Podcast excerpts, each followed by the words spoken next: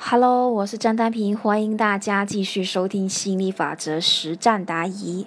我们这一期的主题是：老公逼我离婚，我想挽回，怎么办呢？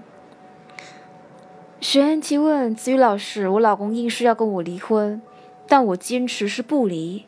他说了很多话重伤我，然后我就一会儿就答应他离，可是内心我又坚持不离，时不时的又与他共振，怎么办呢？子宇老师回答：“你真正的坚持不是抗拒对方离婚的决定，而是对自己不离的选择感觉好。好好的去玩味和吃透我说的这句话，这是我送给你的心法。我再重复一遍：你真正的坚持不是抗拒对方离婚的决定，而是对自己不离的选择感觉好。”学生继续提问。老师，我一想到他坚持离婚，我就会很心痛。但是我想到我坚持不离，以后在一起的各种美好，我又觉得很开心。这是怎么一回事呢？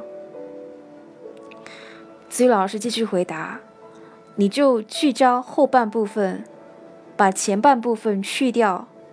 简单说就是，你聚焦你要的，不要去回荡他要的，他就奈何不了你。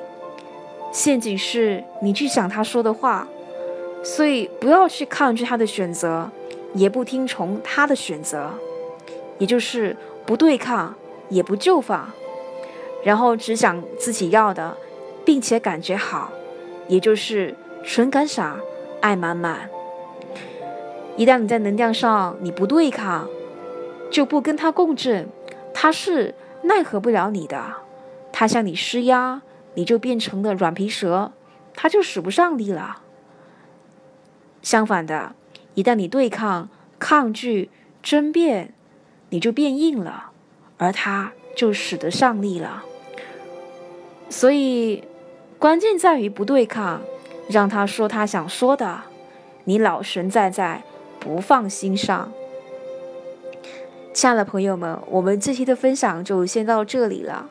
那如果你在实践心理法则的过程当中遇到了问题，那欢迎你加入我们一起修炼心想事成的魔力。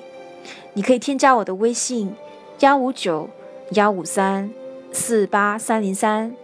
感谢你的聆听，我们下期再见喽，拜拜。